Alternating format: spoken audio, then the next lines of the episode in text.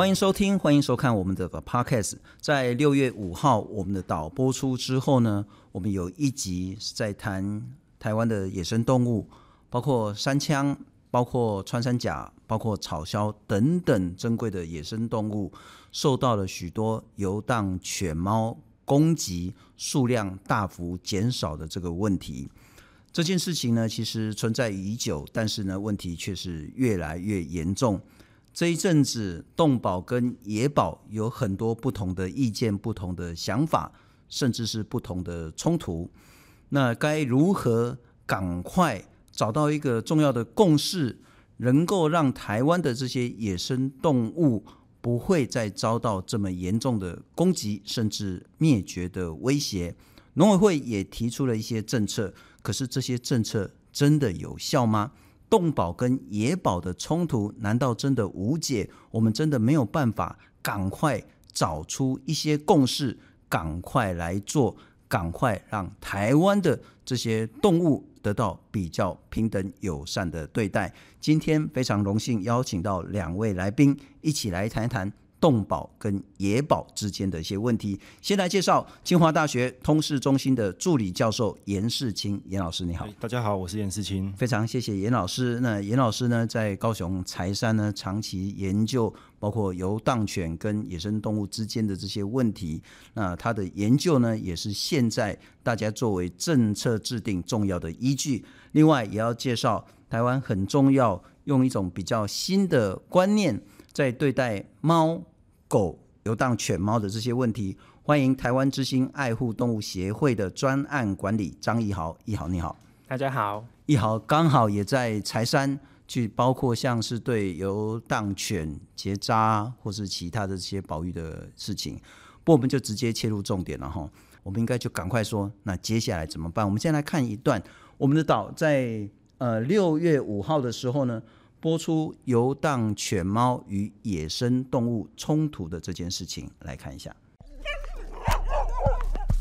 偷放的啊，若无侦数器的抓来底，一边的夹啊，遐就个放去啊。还从迄阮咧田的哇，困甲烂腿腿，太济了，无法度啦。你目前进来穿山甲，大概有一半以上都是全攻击的问题。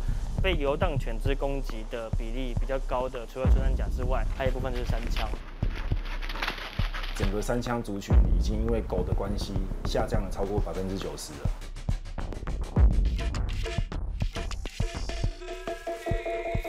这是什么啊？鸡头。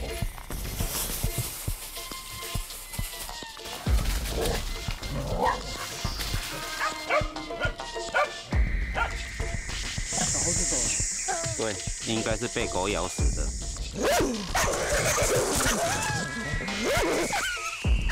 栖地环境原本就已经越来越少了，那就这样流浪犬猫进来这个环境，跟野野生动物竞争，那野生动物要去哪里？因为狗跟猫，它们都是人类所驯化出来的物种，所以它们真正该去的地方是人的家里，被人好好的照顾跟管理，并不是去野外去跟野生动物去抢哦。先请教严老师了哈，就是说，特别您也谈到说，在柴山山枪的数量因为游荡犬的攻击减少了百分之九十，剩下百分之十，包括山枪，包括其他的野生动物，现在面临到了威胁有多严重、多急迫？好，我呃，我一开始做相关研究是从阳明山开始的。那一开始是遇到几个案例，就是我们发现阳明山上的麝香猫在全台湾算是最多的地方，哦，可能最最普遍的地方。但是我们在做的研究的个体呢，不断有好几只被狗咬死。那接下来我们就陆陆续续接到一些白鼻心啊、鼬獾啊，都在阳明山被狗咬死的状况。那因此，呃，为了这件事情，我才了解到狗对野生动物影响很大。那后来我们就在阳明山放了一百多台的自动照相机在野外，那去拍狗跟野生动物之间的关系。那后来就发现很明显哦，就是只要狗出没的频度太高的地方，野生动物的种类数它出现的意愿明显的就下降很多。那甚至有几个地点比较靠山脚下的哦，那是狗的数量非常的多，密度非常的高，那野生动物是几乎完全灭绝的状态。那我们确定阳明山有这样的状况之后，诶，后来我又接到寿山的研究计划，去调查寿山的状况。那一样，寿山呃，寿山过去是中山大学的张学文老师在做调查的哦。那他们从二零一四到二零一八，明显的记录到狗变多了，然后山羌的数量是差不多的。可是二零一八到了二零二一、二二，又过了四五年的时间。那这个时候，寿山又请我做一次调查，用一模一样的方法去做比较。嗯、那结果在这一次呢，发现狗的数量下降了一点点。哦，那这是台湾之星的功劳。对，但是呢，在同段时间之内，三枪的数量少了百分之九十。那这个数量大概剩下几十只而已。哦，所以在这个态势继续下去，狗还没有消失。可是三枪应该快消失了。不过颜老师请教，你说下降了百分之九十，那个时间点大概是从哪时候到哪时候？是呃，是大概从二零一八跟二零二二的比较，就四年，四年之间的比较，三枪少了百分之九十，没有错，没有错。假设我们现在没有一个很具体、有效而且规模大的一个动作，嗯，三枪灭绝可能很快，可能很快，没有错，我们非常担心。呃，另外我所知道的，像是石虎的部分哦，那呃它的资料比较多。那像是呃特生中心他们所追踪的石虎，他们追踪了三十一只石虎，然后其中十四只目前已经知道死掉了。那十四只死掉的个体里面有七只都是因为被狗咬死的。您可以很确定，包括三枪、石虎等等，现在最大的威胁就是游荡犬。呃，我不敢说是不是最大，但是它绝对是非常大的威胁。因此，解决方法就是要大幅下降游荡犬的数量。没有错，没有错。因为呃，生态系它其实是有一个有一个抵抗能力的，就是有一些干扰施加在那边，野生动物是有一定的抗力的。但是，当我们让狗的密度太高了，这些野生动物是完全承受不了的，那它就会完全完全灭绝。现在。没有在做吗？降低这些游荡犬的数量？呃，现在在做的应该说可能不太够，可能不太够。那因为游呃游荡犬其实不只是流浪狗，它有包括放养的家犬，有包括刚弃养的。然后这些家犬或弃养的，它在野外再生生下流浪狗，变成无主的流浪狗，那它不断的繁殖数量越来越多。是对，那所以从源头管控。到目前的不断的喂养，让它继续繁殖越来越多，嗯，这些都有在做一些管控，但是都还不太够。换句话说，现在的管理政策或者相关的东西都不足以大量减少目前的游荡犬数量。因此，你的想法是说，要么就是大规模的，不管是呃抓捕，或者是其他更激烈的动作，才有办法解决现在野生动物面临到的威胁。呃，其实我们并没有非常的建议从后端去做处理。OK，我们建议的是源头处理。那这其实跟很多动保团体也是一个共识，嗯，因为你源头不掐断，你后面抓再多、收容再多都没有用，都来不及。源头是什么？源头就是事主责任，他的、他放他呃他的他养的狗有没有去做登记？登记之后他有没有确实的绝育结扎？然后呢，他不要把它放出来。嗯哼，对，然后在野外流浪的那些狗，它其实很多都是有人在喂养的，它才有办法生到这么多只。是对，那喂养的人他有没有尽到该尽的责任，帮他结扎，让他不要再继续生生新的流浪狗下来受苦？这些都把它掐断之后，后面的收容的那些问题反而会小。是，那我请教一下易豪了哈，因为其实我所知道应该很多很多。动保团体其实都是动保团体啦，野保应该也叫动保团体，然后只是说我们谈到动保团体，可能是比较指的是对于猫狗这些比较爱护的这些团体。那对于动保团体来讲，似乎对先前农委会谈出来叫一致，或者是说要比较大规模减少游荡犬猫的这些政策，非常非常反感。为什么？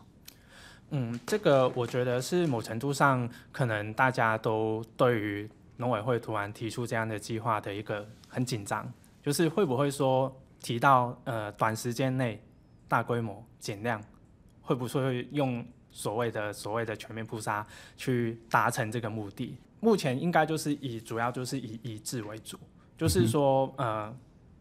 我们把空间里面就是比较冲突比较大的地方的狗，先把它马上做一个减量的动作，就是把它抓起来，然后做后端的收容，或者是接接下来就是下一步就是送养嘛，是，就是让这些游荡犬可以在环境里面就是快速的去做减少这样子。嗯，所以我觉得中间有一些呃讯息的传达上面可能会呃就是说引起大家的一些。恐慌这样子了解，因为先前农委会也用了一个词叫做移除、嗯。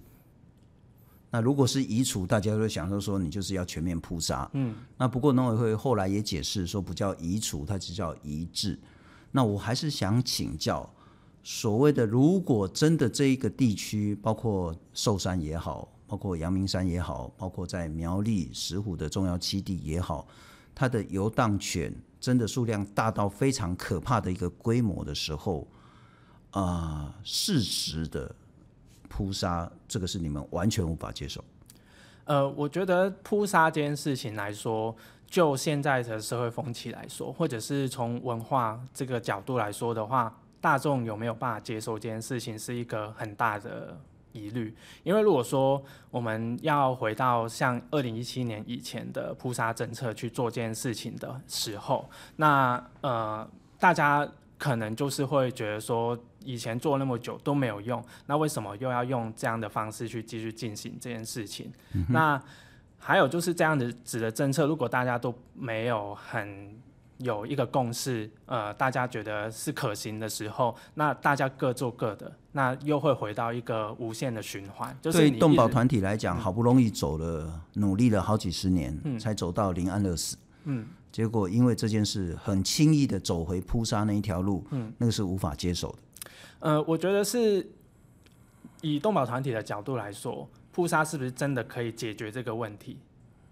是是，这是一个问号，对啊。那为什么如果没办法解决问题的时候，那我们为什么要滥杀无辜，用这种方式去处理这个问题？了解。那我请教严老师了哈，因为您我不晓得这样分好不好，就是说把动保野保分出来，但很显然您应该是稍微偏野保一点点的一些立场。扑杀你如何理解？该谈吗？是一个选项吗？好，我觉得我们要先分清楚扑杀跟安乐死有什么不一样。OK，对，那呃，好，以前在做的其实也不是真正的扑杀，它只是收容所呃收不下了，所以它定期清除掉一些，安乐死掉一些，它并不是真正的大扑杀。对，那真正的大扑杀就是我做好有规划性的。把这整区有几只，我就全部一次杀光光。那、嗯、一次杀光光，当然它就狗就不见了、啊，所以它是会有效的。对，但但是当然这样的方式我们并没有要提倡，因为这不管是道德上、情感上是对，那我们并没有要做这样的事情。所以现在一直讲的一直都不是菩萨，现在我们在谈的其实是安乐死的正常化，因为在二零一七呃废除十二夜条款之后。那社会大众对“安乐死”三个字是非常的觉得非常的肮脏恶心的。那呃，甚至连收嗯、呃、收容所明明遇收到了一只重伤的狗，嗯、或者是严重传染病的哦，他已经很难治愈了，难救了，他把它执行正常的安乐死，法规上是可以的哦，但是他们会承受很大的压力。那所以我们知道很多地方的状况就是，根本连那个应该要安乐死的。还是让他苟延残喘。那我们让讨论更有效率，更能够聚焦。就是说，第一个，我们先排除我们其实至少台面上的野保团体或动保团体都反对那一种类似什么埃及圣学那一种看到了就枪杀的这一种全面扑杀的方式。农委会提出来的一些政策了哈，包括说呢，在全台湾有九大热区。那也许是针对石虎啦，也许针对山羌啦，就是那个不同的县市乡镇有九大热区，在这九大热区里面呢，禁止喂养家犬，就是有人养的，他可能是放养的，要去做一些管制。然后呢，游荡犬要来诱捕，诱捕之后呢，可以开放认养。那再来呢，就是野犬要移置，可能放到另外一个地方去。然后呢，这些政策我先请教一下易豪，有用吗？对你们来讲？嗯，其实这些方向都都是好的，嗯哼，但要有效的话，要确实的去做执行。像是比如说家犬的管制，以这个来做例子好了。呃，其实我们一直在呃在台中跟苗栗、大安溪两岸的一些地方，有在做一些家户访查。就是我们希望说，就是找出每一只没有结扎的母狗。那因为其实刚刚严老师有提到说，泛养母犬是一个呃，它它会威胁到就是外面野生动物的一个群体嘛。那因为它会在外面游荡，而且如果没有绝育的话，它会一直在外面繁殖。那如果说这些狗生了小狗之后，那饲主没办法处理的话，那他接下来可能就是要么就是分送给朋友嘛，嗯、要么就是往别的地方去丢。所以我们在做这个家访的过程里面，就是我们就是找出每一只这些有繁殖风险的目标，然后一一去做处理。那其实这件事情来说是很重要的，因为如果说我们只处理外面的流浪狗，可是这些有人养的放养母狗没有处理的话，那还是。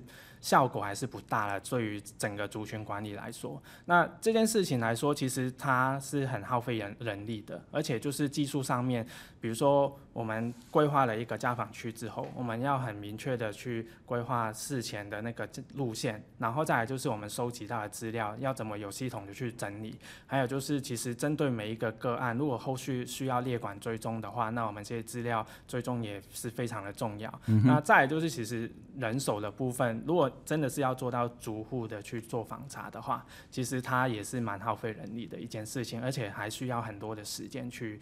做家访，而且有时候遇到事主，他如果不愿意让你带他的狗去做结扎的话，那中间又会有很多沟通的过程。所以其实，呃，每一个政策他提出来的，其实方向都是对的，但是执行上面他需要一些时间。好，那可能我们最没有的就是时间了哈。嗯。那因此我们今天就很具体来谈说，那这个大方向为什么做不出来成果？我们来看一段影片，也是在谈到说。其实你应该说，我们现在的那个相关的法令是，如果你要养动物，你有绝对的义务跟责任让它结扎。你如果不结扎，你要申请。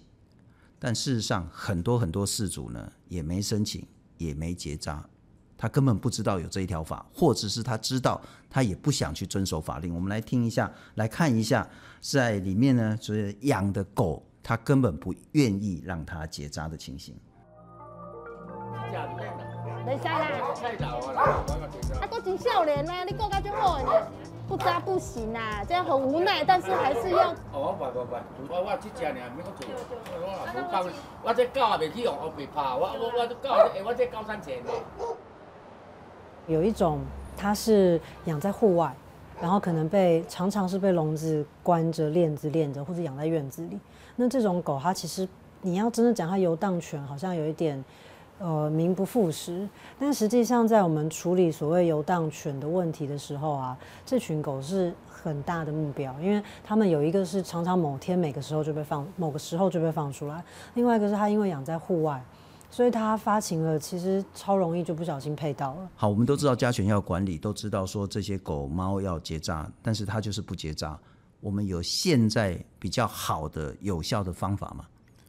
呃，我觉得这就是政府的执行量能的分配的问题。我们现在花了很多的经费人力在后端的收容，那甚至绝育的部分也是相对后端的部分。嗯、但是我们明明现在成立了宠物管理科，农业农委会要升级成农业部，那这个是我们是不是能看能够趁这个时候分配更多的经费资源，去把前端的宠物登记、晶片，然后宣宣导哦，事主责任的宣导这些东西把它做得好。那这些东西做得好之后，后面的问题会比较少。可是做这些会不会太缓不济急？呃，应该说也不是缓不济急，应该说要同时并行，就是我们这个比较缓的，但是有效的也要做。那现场的特别严重的地区，像是现在讲的这九个示范区，它就是现况太严重了，那这些就是可以开始做一些后端的事情，所以应该是要同时进行才对。不过，一豪，我请教了，这件事是那个中央就是农委会的责任，还是是地方执行的责任？呃，其实都有。因为老实说，诶，以我们自己的经验来说，我们去做家访，那个区域的母犬绝育率大概只有百分之五十，甚至更低。那也就是说，其实很多母狗都没有结扎，而且这些没有结扎的母狗有没有打晶片？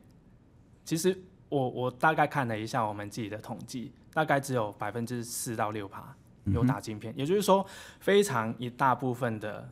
没有绝育的母狗，它是没有打晶片的。那如果它没有打晶片，你怎么知道这里有一只母狗？是对。那接下来就是，如果这只母狗又生了新的小狗的话，那这些小狗还是一样不会被纳入这个管理里面。对，所以其实，呃，那为什么会有这样的现象？就是说，其实事主责任的观念真的是，呃。在这些地方来说，需要大幅的提升，因为大家如果没有认知到这件事情的重要性，也不懂现在的法规，其实没有绝育母狗，它是需会罚五到二十五万这件事情来说的话，其实大家都不知道的时候，然后执法的量能又不足的时候，其实这件事情源头管理是非常难去持续的去进行的。我如果养一条狗，嗯，我不打晶片，我不带去结扎，嗯，我会被罚吗？除非呃，除非你被查到，如果你没有被查到的话，其实不会有人知道。啊，地方或中央有在查吗？呃。这就是问题，因为不会有一个中央，它或者是地方不会有固定的人力去出去做一户一户的家访，除非像我们呃乡亲中或者是我们协会去做家访的时候，才会发现有这样的现象。嗯、但是中央它不呃比较没有规划到这样子的人手去调查这件事情。但其实近年来有一些相关的计划，有已经有在开始从去进行这样的家访的一个。清查了，但是力道还是不够。那我们可以要求，不管是地方或者是农委会，在这所谓的九大热区，然后针对这些家犬，然后就去看它有没有晶片，有没有结扎，然后没有就直接开罚。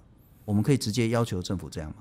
呃，事实上，其实如果有收证的话，然后交给政府的话，其实他还是要跑一些行政流程，而且其实。以我们自己实务经验来说，我们也会遇到不愿意结扎的那个帮狗结扎的事主嘛。嗯、那接接下来收证完之后，我们会交给那个地方政府的主管机关，然后接下来的话就要看他要不要去现场再去进行收证，或者是说进行劝导，他会有一定的流程。然后劝导过之后，如果事主还是不愿意配合，因为他有一个改善的期间，是然后。期间内他还没有改善的话，那就继续跑下一步的流程。我的意思是说，譬如说最近大家比较重视道路安全，嗯、什么行人地域啦，嗯、所以政府就会拿出主比较多的人力资源，或者是执法的意愿来去改善现在问题。嗯，同样道理，我们其实都遇到说，我们有法，法就是规定所有的饲主呢要结扎，然后要植入晶片等等，他不做，但是政府不去执法。所以我不晓得说，不管是动保或野保，能不能有一个很高度的共识，就是要求这九大热区里面，中央跟地方强力的去针对家犬，特别是家犬啊后，猫等一下我们再谈，来去做检查，它到底有没有结扎晶片这件事情，叶老师。呃，其实目前的规划，它的确是要针对这几个地区强力去执行，没有错。嗯哼，对，但是呃。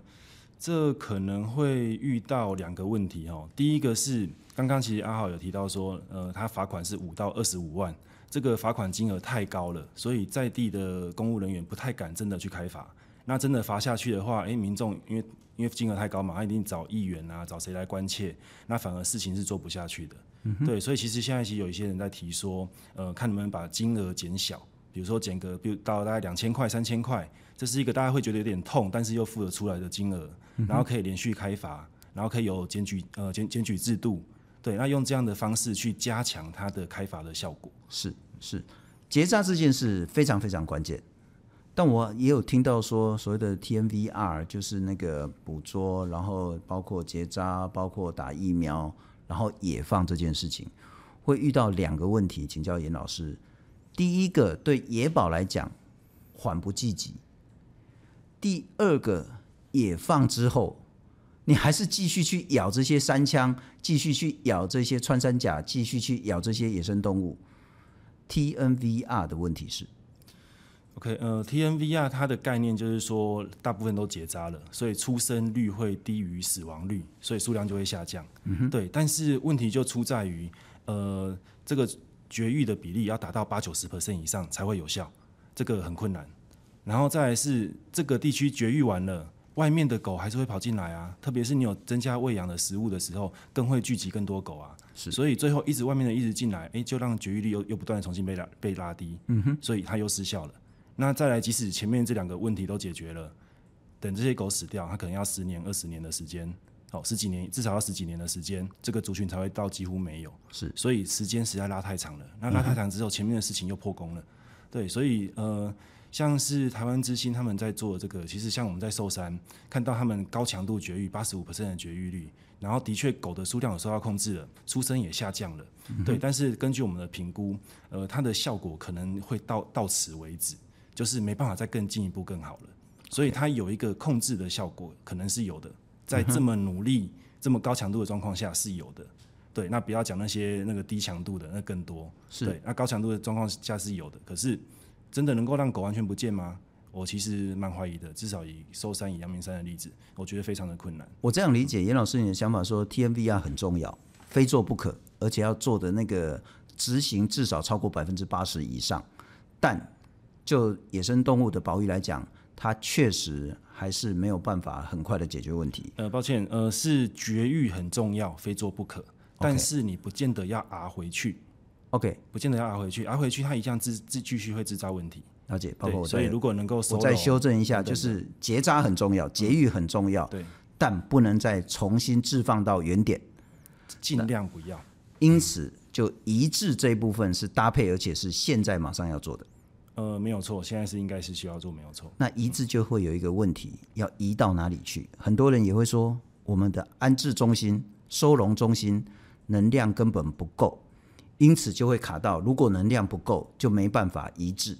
所以问题就是永远是停滞在这边。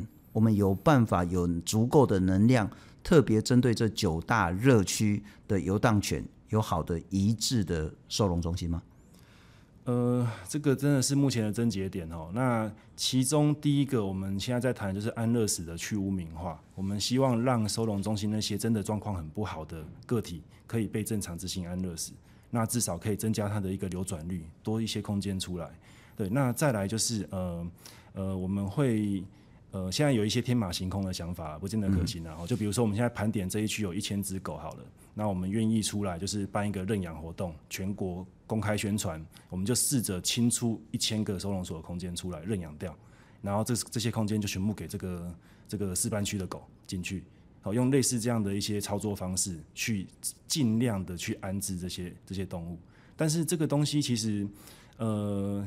还是需要透过政府跟透过许多动保团体，他们有相关的资源去做协调，所以这部分我们大概只能做到其中一部分来帮忙。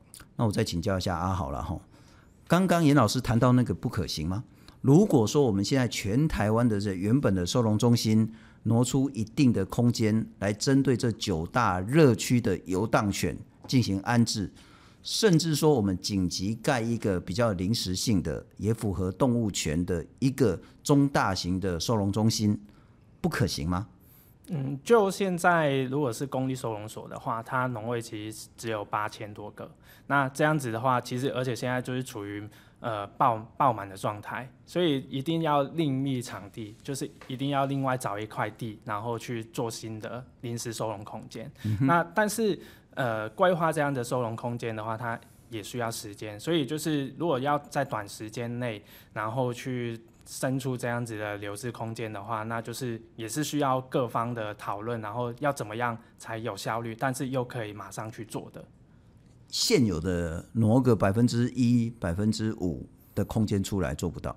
呃，如果是这这就需要中央政府或者是跟地方政府去做协调，是不是有办法去达成这件事情的？因为据我们所知的话，其实收容所一直都是满的。现在以现有的公立收容所来说的话，它空间都是满的。刚严老师有谈到一点，也许我们就来谈谈，我觉得这就是红线的了哈。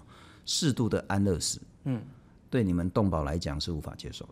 其实安乐死这个概念，就是如果说呃，我们以我们的角度来说的话，如果动物它真的是重伤重病，它是没有。接下来，它是没有资源去治疗这只动物的话，其实我们也是支持这样子的安乐死，因为本来就是在法规规定里面的。嗯、但是在执行这件事情的时候，它是需要经过所内的兽医师去评估嘛？那其实所内的兽医师他可能也会接受很多社会的压力，是他让他不敢去做这件事情。但我们也看到有一些地方政府有一些改变，就是说，比如说像以台中市来说的话，台中市动保处他们是有成立一个所谓的安宁小组，他们会委外面的兽医师跟所内的兽医师一起去讨论这件执行这件事情的时候，让。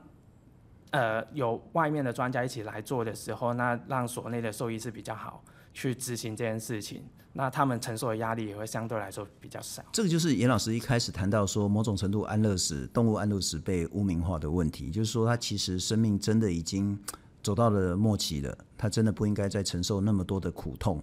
可是我们就因为怕说，哎，你怎么可以剥夺一个生命的这个生命权？所以不敢去执行安乐死。也就是如果说我们可以有一个比较制度性的，不管是说外部的评估机制，或者是说透过呃收容所里面的兽医的评估，然后去执行适当的安乐死，这个对动保团体来讲可以接受而且支持。没错，因为其实老实说，如果你有一些动物，它真的是没有办法治疗好的话，那你其实让它活着，它也只是一直痛苦而已。是是，但我请教袁老师，但那个量还是很少啊。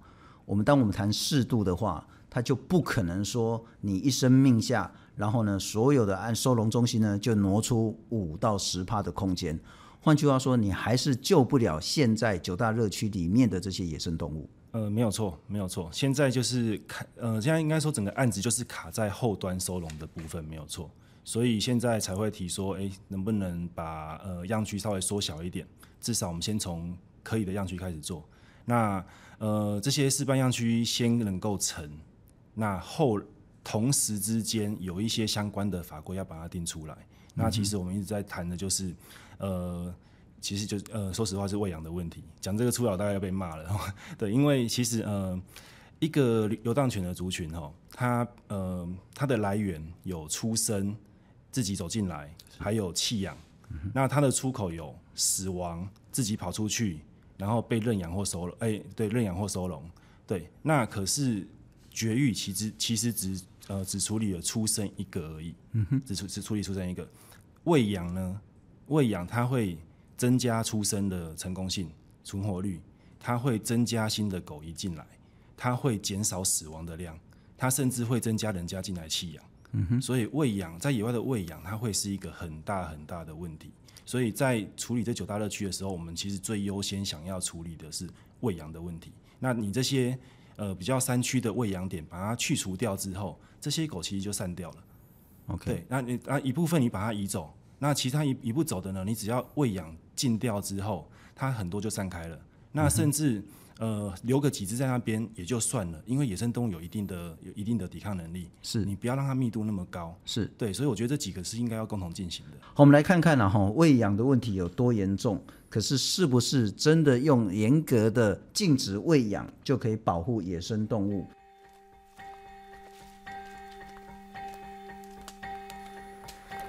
那这边都是一些鸡的骨头啊、残骸啊，它们长期在这边喂啊，所以这边的土都会变成被被油污染，变成黑色了。走进自然公园边界附近的一处树林，不止鸡骨头满地都是，连树木都被油污染黑。你看，很明显啊，油上来，这边也是。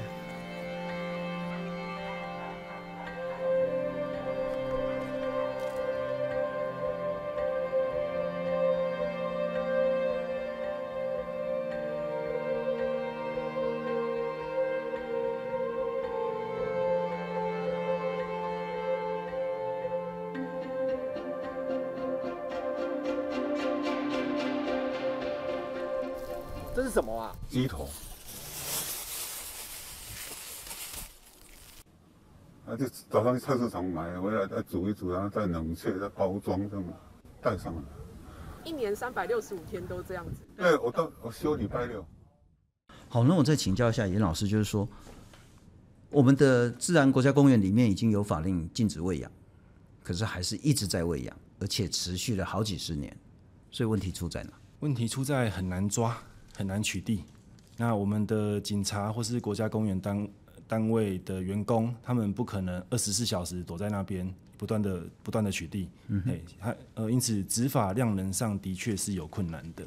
第一个哈，其实还是法规的部分，要先建立明确建立事主责任的关系。我们可以用事主责任的部分来来来要求这些喂养者做一些相关有效的事主责任的要求。然后再另外就是可能会有一些呃。在地社区的合作，因为其实在地社区也常常是非常反对喂养者让这些犬猫群聚的，所以可以利用在地社区去做巡守、去巡查，然后去清除这些喂喂食的东西，利用这样多管齐下，而不是只靠着保期警察去去一个一个取缔，这样其实是很没效率的。不过阿豪似乎在喂养这件事情，也有一些爱爸爱妈有很大的反弹。就包括其实生命还是平等，他们去喂也没有造成环境的脏乱。那甚至有谈到我把它喂饱一点点，反而是对野生动物呢有更大的保育，就它吃饱了，它就不会去咬三枪。喂养这件事情，我们有比较好的做法吗？嗯，其实针对寿山这个例子来说的话，我们一开始在寿山前置作业、前置调查的时候，我们就发现其实还蛮多时候就会在路边看到一坨一坨的食物，但都找不到人。嗯因为他们都是躲起来喂的，他知道就是大家都会骂他们，然后或者是说有些人检举他们，他们会被罚，所以他们都会变成。在一些很奇怪的时间跑过去喂这样子，所以其实他们当他们有戒心的时候，你会缺乏了一个跟他们沟通的机会。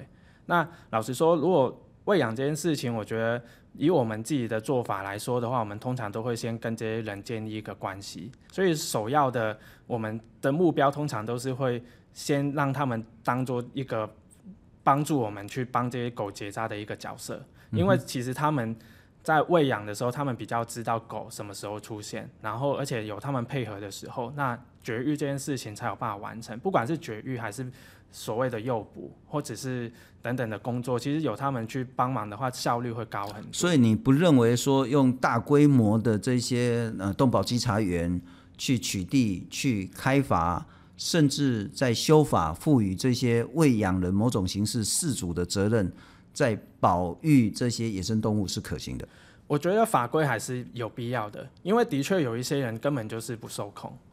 对，这这这件事情其实到最后，法规是一个底线，就是说，当他拒绝跟你沟通的时候，还是需要这些法规去管控他们。嗯哼，对啊，只是说。在事主责任的部分来说，我觉得这部分还需要更多的讨论。就是所谓的事主责任是不是适适合用在这些喂养人身上的？那这个部分我们还是要回到目前动物保护法的一个法源的根据，是有没有办法去管控他们这样？这个可不可以多讲一点？为什么事主责任没有办法用在喂养人身上？现在根据动物保护法来说的话，如果是犬猫的话，你必须要对这些犬猫有所谓的管理的行为，或者是说你。承认这只犬猫是你的，或者是说你就是有打在他身上有打晶片，然后登记是你的名字，那在法律动物保护法上面去认定，这样才是有意义的。那如果说只是某某个人单纯的去做喂食的一个动作，是不是就可以认定这个是他的事主的话，这方面来说的话，可能还需要一些呃相关的讨论。这样。不过严老师，我请教了哈，就是说现在农委会就说我只能用废弃物清理法。来去做开罚，那两个问题，一个是说还真的要有人在现场稽查到才能开罚，第二个呢，他要弄得环境脏乱啊，否则我丢了之后他吃完了，这也就不叫废弃物的问题了。但是如果是这样的话，很显然喂养的行为无法制止。可是同时，你若用大规模的制止，譬如说你派更多的这些动保稽查员去，或者是透过邻里长或是谁去检举的话，你又会让这些喂养行为更加地下化，更难控制，更隐秘，更多处，可能伤害就更大。呃，我先回应一下前面一豪讲的哦，我有一个赞成，一个反对。哈，我赞成的地方其实就是，呃，应该辅导这些爱爸爱妈转型。其实我自己国高中的时候也常常在喂流浪狗。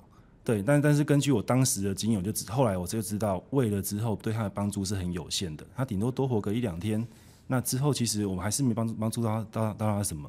对，那所以呃，我觉得这些爱爸爱妈一样，他们很多人是出于爱心的，嗯、那我们能不能让他们再把这些爱心用对地方？那我会觉得这这我完全同意。但是另外一方面呢，我不认为说我们的这个呃移除计划会完全需要，或者说结扎的计划会完全需要靠他们帮忙。因为当没有人去喂食的时候，这些狗很饿，很饿的话，你诱饵一放，它就进笼了。那这也是为什么，像大家在抓渣的时候，都会先通知爱爸爱妈说：“哎，明天要抓喽，今天先不要喂哦，让它饿一下，比较会进笼。”所以其实不要有喂食的话，后续的绝育移除其实是会更严、更呃更容易的。不过阿豪，我们在报道里面有谈到，希望这些爱爸爱妈来帮忙去做绝育。似乎至少七八成的爱爸爱妈是不愿意配合的。呃，其实现在以现在我们自己的经验来说，呃，我们是有观察到还蛮多，就是因为他喂食的时候，他可能就是真的是没有想到后面的影响的一群人。那但是在喂食喂食者里面也是有各式各样的形态，所以像呃在寿山的话，我们比较常见的确就是真的是呃只喂，然后没有想要帮这些狗多做什么的一些群体，但是也存在一些有很努力想要帮这些动物多做什么，然后或者是想要帮。对现况多做一些帮忙的一些个体，然后他们都是花自己的钱，然后花自己的时间去为这些流浪猫狗去做绝育。所以其实我们很希望就是越来越多人变成这样的一个协力者。那至于这个呃诱捕的部分的话，因为我刚刚有提到说，如果不把这些就是喂食者纳入一起来帮忙的时候，那他有可能就会。我们收山的时候还蛮常遇到，就是明明叫他不要喂，可是他还是在外面喂了。那这个时候，那他在狗在外面吃饱的话，其实他们其实比较不会进去我们的诱捕的陷阱里面。是对啊，所以其实说，呃，如果说有办法，真的是百分之百去做到这个禁止喂食的执法，然后真的是可以防完全防堵这些喂养人在这个区域里面喂食的话，那。刚刚所描述的状况就比较像是严老师所说的，但是如果真的是没有办法完全抓得到的时候，他们继续在外面乱喂的时候，那就有可能会让不管是诱捕还是绝育的这个计划的效率下降。这样。那我不知道阿豪你同不同意？就是说，因为现在我们先划九大热区嘛，哈、至少在这九大热区或者是九大热区里面的热热区，我们用更大规模的人力全面去查缉。禁止喂养行为，这样你能接受吗？我觉得是，呃，如果是以我的立场来说，我觉得应该是要让这些喂呃有在喂养流浪猫狗的人知道，我们做这件事情的目的是什么，这个比较重要。因为如果连目的都不知道的话，直接罚他，他可能会觉得莫名其妙，为什么要管我这个？我我但你宣导可能要宣导很久，可能超过一两年以上的时间。呃，这这个部分其实我觉得还是需要去做进行的。但是呃，茶器这个部分的话，就是也可以搭配我们的宣导啊。你担心的是什么？担心它地下化吗？或是呃，担心就是这些喂养人不理解我们做这件事情的重要性。那如果他不理解的时候，他不配合，那他继续喂的话，那可能就会有后续很多的问题。或者是说，你即使罚他，他可能不怕被你罚，那他还是会坚持去做这件事情的时候，那这个计划可能效果还是有限。尹老师在喂养这部分，我们可不可以有一个有效的、可行的的那些共识出来？呃，我会觉得其实，呃，我不知道会不会过于理想化哈，但是我会认为说，还是应该要很积极的去让这件事情禁掉。那我们把至少把八九十 percent 的人都不要再去乱喂了。剩下十 percent 本来就会有一些极端分子是你不可控的，那这些剩下十 percent 我们就用就就还是取缔，但是他就留着吧。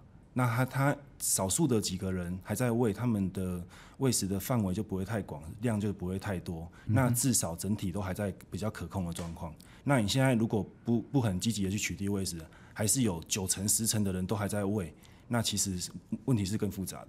是，好，我们接下来谈谈九大热区了哈。为什么划这九大热区？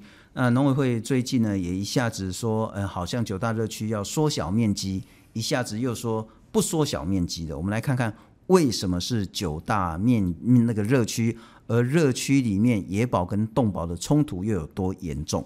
体态强健的狗较常组成群体，并且会进入森林、溪流等野生动物栖息的环境。由于狗群合作狩猎会提高成功率，对野生动物的威胁更大。被发现的食物已经断气，脖子上还挂着发报器。它就是特生中心在去年二月野放的成年石虎勇哥。去年一月，勇哥因为在南投中寮侵扰鸡舍被捕捉，后来在去年二月野放，但在今年的七月六号，研究人员发现勇哥的发报器很久都没有移动，后来证实勇哥已经遭到犬杀致死。那正好我先请教你哦。九大热区，第一个，你是不是能够支持认同现在这样的一个想法，在九大热区里面强力的去执法？那第二个也有谈到说，好像对游荡犬猫的冲击太大，所以好像九大热区要再缩，你支持吗？嗯，我觉得说这件事情来说的话，应该是要考量他现在呃，我们有办法做到怎么样的程度，就是现在我们手头上有的资源、人力，然后投入进去之后是不是有效的？那当然，这个区域划分的大或小，其实呃这件事情来说，我们目前还没有看到很明确的一些。呃，手头上有已经有成型的一些资源跟人力的规划的部分，所以目前来说还是呃比较不好去说有没有，就是有没有就是我们对于这个计划的想法这样子，因为还很模糊，因为。甚至就现在要移到哪里去，那还是不明确的。嗯哼，不过我问过陈吉仲了哈，陈吉仲的说法是说，因为这九大热区都需要跟地方政府沟通之后，才能够公布到底热区的范围是多少。那我相信应该很快就会公布。还是请教严老师，九大热区其实也是你们的一个想法，透过集中资源来去做。嗯、呃，应该是说我们的想法是所有生态敏感区都该做。那当时是五月九号的会议哦，那主委就直接提了说已经划好九个热区了，然后有三千万，嗯、对，那要去做。那所以后续才会突然，因为这个比较突然，大家没有消化，所以后续后面就会出现相关的争议。比如说很多人就认为说三千万要做这九个地方根本就不够用，那是不是应该要缩小？把把比较小的面积做好，嗯，对，大概是有一些这样的过程。对，那当然以我们的观点，当然是越越多范围越大越好啊。只是这九个是现在被画出来说是石虎重要栖地，先把它做起来。那除了保护石虎之外，它石虎住的地方还会有穿山甲，会有白鼻心，会有很多其他野生动物，就是同连带一起把它保护起来。我我理清一下，所以九大热区是只针对石虎的热区，主要是石虎热区，没错。那像是其他山羌啦，或是穿山甲啦，或是等一下也去看到，他们也会在上面生存啊，没有错。但主要是针对石虎。哎，没有，就是以石虎的活动范围去画的。但是那些野生动物都跟石虎会住在一起，所以它是被连带一起保护起来。如果我们初期只能画九大热区，嗯，这样的画法，你大概是接受的？呃，他先挑了这个最敏感的区域，因为石虎已经濒临绝种，剩几百只了，所以他先挑这个最敏感的区域，我是接受的，我我我同意。只是范围在哪边可以讨论。那我另外一个想的想法，当时有提出来，就是说，是不是可以把像寿山这样的地方也划进来？因为寿山它环境是相对很独立的。它西边是海，东边是都市，所以它其实是一个相对独立的区域。然后我们也知道它三枪快灭绝了，那是是不是以这样相对可操控的地方，先把这件事情做起来？那过程之中一定会有很多要修正，不知道嗯、呃，有很多困难可以克服嘛。那这个地方相对可控的，我们就把这个流程模式建立起来，是再应用到其他地方。对，呃，前两天农委会一下子说要缩减九大热区的面积，一下就说不缩减。我觉得那个关键还是在于说现有的资源或未来要提拨的资源，是不是能够执行这九大热区？第一个，请教严老师，该不该缩减？第二个，我们现在该用什么样的资源，才真的能够做九大热区的保育？呃，我觉得该，我觉得重点还是看现在政府编多少预算呢？有多少预算，多少人力资源做多少事情。我们至少先有一区两区，先把它做起来。嗯哼，对。但是这个区域的大小等等的这些这些细节都都是要另外谈的。但是三千万是太少，三千万很少，三千万真的很少。三千万做九区，其实我们会预期可能会失败，甚至因为呃待待会会谈那收容收容空间的问题，是甚至三千万如果连收容要一起做的话，那就是。全部都给收容，您可不可以很具体了哈？因为现在我们也不清楚九大热区到底是在哪里，因为都还没公布。嗯，有没有九大热区里面你认为非常非常关键的几个区域？而这个几个区域该用什么样的资源、什么样的方式立即去做？呃，应该说这九个地区都很关键，它都是现在已知石虎最重要的栖息范围。对，那但是呃，就我所知，好像南投那边，因为农委会跟地方已经长期在合作做一些生态服务给付，所以在地的民众已经有很多的在地的协会，然后他们对于相关的知识也非常的丰富，然后也很愿意去保护石虎，所以可以跟这样在地社区合作的方式，让社区去执行大部分的工作。那我觉得这个成功几率才会高。嗯。那我们如果就是纯粹靠外部单位引入，然后一直抓、一直移、一直结扎等等的，那个当然也当然也也是有一定的必要性啊。但是我会觉得在地居民参与会非常非常重要。是是，阿豪你觉得呢？就是那个九大热区该怎么样去执行？嗯，其实第一个就是现在的话，就是我觉得调查里面犬只现在的状况是非常重要，因为如果说我们在这几个热区里面，我们都不晓得里面狗的数量是多少的话，那接下来那个资源的规划的部分其实是会很困难，因为你不晓得我该投多少资源，才有办法去有效的去控制这些游游荡犬的数量。那刚刚其实严老师也有提到，就是如果说我们把三千万这样的预算投在九个区，或许真的是呃非常的有限这样的资源。对，所以如果是呃要快速的去执行的话，我觉得就是应该下去先做了一个。简单的一个狗口的调查，然后大概盘点一下我们需要，比如说呃游荡犬需要移植的是多少，然后还有就是中间一些家犬、放养犬猫的数量多少这样子，那大概有一个呃数量来说才比较好去规划后面的一些事情这样。不过这可能也是要齐头并行的，就是说你不太可能说要做完所有的研究调查之后才去做保育的东西，但你如果没有研究调查，你根本不知道说你的分母有多少。你这个区域到底有多少游荡犬？你做了这个减少了多少？什么都不知道，你可能就是没有一个漫无目的的这样子走。但是我还是想请教一下，刚刚谈到安置收容的问题，所以严老师，你会希望政府马上去做一个中长期的好的大的安置中心吗？呃，其实我是反对的。因因为呃这些呃这些收容的地方，它的密地好，它然后它相关的法规，然后你狗收进去之后，它有没有脱逃的问题，它的动物福利的问题，你要要不要派驻兽医去检查，好，然后再来是长期呃长期在那边饲养之后，哎谁是饲主，好这些相关的问题有太多太多要解决了，所以我们盖了一个大收容所之后，哎收了两百只狗三百只狗，那外面有十六万只哎有。这样就变成全台各地每个县市都要盖几个这样的收容中心，那到底要花多少钱在这上面？这个会是一个钱坑，这是一个钱坑，所以我会觉得这这个这个并不会是我们希望去推行的方向。我们认为最重要的资源还是在控制源头的部分，让流浪狗不要再生，让家犬不要再跑出来，不要再被弃养，这个才是最重要的。如果您这样说的话，我们就无法期待在两个月、三个月、半年之内，大规模有效的降低游荡犬。没关系，我觉得我们现在的重点不是两三个月要见效，我们重重点是借由这几个示范区，去把全国对于流浪动物的政策把它确定好，相关法规把它弄清楚，那之后才能够有效率、全台全面性的去做，并不是说我们哦这边哦石虎很严重，我们就拨钱。花一花把它用完，嗯，然后可能十年之后没钱了，哎，它又恢复了，啊。对是，对啊，啊，哎，再来哪边哪边什么东西穿山甲很严重，又又拨一块钱去那边，然后几年之后没经费了，哎，那边问题又恢复了。我们、嗯、我们要做的不是这件事情，我们是希望整个盘点法规，整个把它一次一次性的把它改好。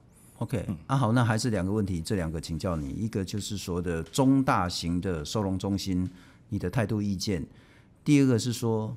是不是我们就不急着在两个月、三个月、半年之内看到大幅的这种游荡犬数量下降，而是去做好包括法规、包括源头、包括事主管理责任等等的这些制度性的问题？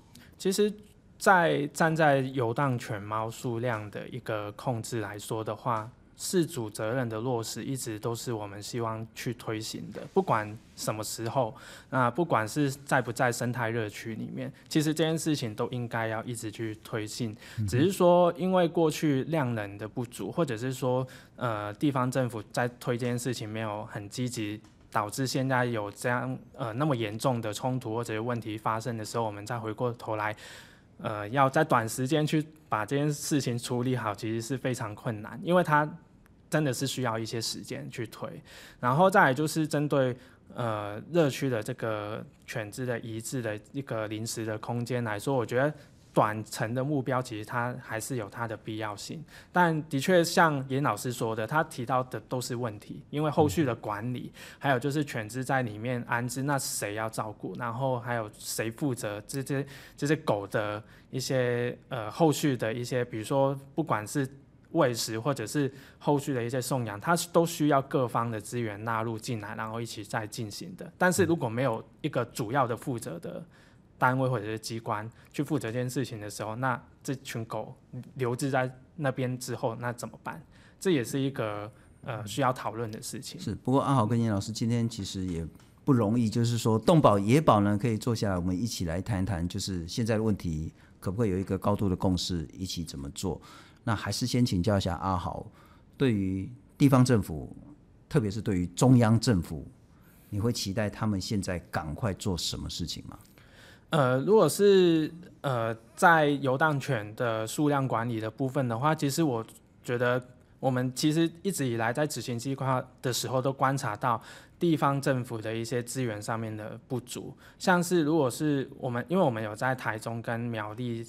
这些地方去执行计划，所以我们非常的了解。比如说，像是苗栗县，他们主管机关对于这个犬猫业务处理的部分来说，他们承办人加起来差不差不多只有四个人而已。四个人处理整个县市的一个犬猫的业务来说，包含收容，包含就是第一线的稽查，包含就是他们要办理一些呃犬猫相关的一些绝育活动，这些所有的业务都是那几个人在处理，那根本就是完全资源不够。那就没有办法谈这个源头管理的部分啊，源头的数量，那你要怎么去宣导你？你呃跟大家说，就是绝育这件事情很重要。那在资源非常不足的时候，那这件事情一定做不好。嗯，对啊，所以第一件事情，这这个部分一定要去赶快去。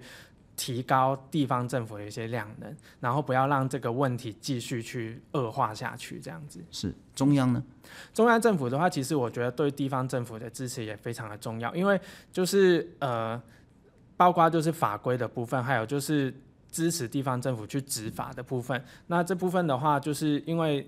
有很多问题都是长长久以来累积下来的。那如果说呃中央政府对地方政府没有这部分的支持的话，那这些法律上面、法规上面，它没有办法好好的落实跟管理，那其实地方的问题还是会继续恶化下去。是，颜老师还是请教你啊，就是说在野保这部分确实有很大的急迫性跟普遍严重性的问题。现在其实农委会也提出了一些对策。可是你认为说还有哪一些该赶快做，可是他没有想得很周全的事情？呃，我觉得最重要的其实还是喂养的部分。喂养这个东西断掉之后，野外的状况会好很多。对，但是目前因为说这个说这个话会得罪非常多的人，那所以会我我已经做好被骂的准备了。对对，那呃，所以我觉得农委会也是因为这样，他也不太敢真的很力很有力的去推这一块。但是这个东西不断掉的话，那野外的状况其实就是源源不绝。该怎么断掉？诶，强力执法，然后辅导转型啊，然后利用在地社区去做取缔，去做这些喂食物的移除，哦等等。那大概就是特别是法规要支持，法规支持之后，地方政府才有那个才有那个怎么讲执法的量能，他们才能够依法行政去做这些事情。是是是。非常谢谢严老师，也非常谢谢易豪。那希望动保跟野保的这些讨论呢，我们可以持续的下去。再次谢谢大家。好，谢谢，谢谢。Música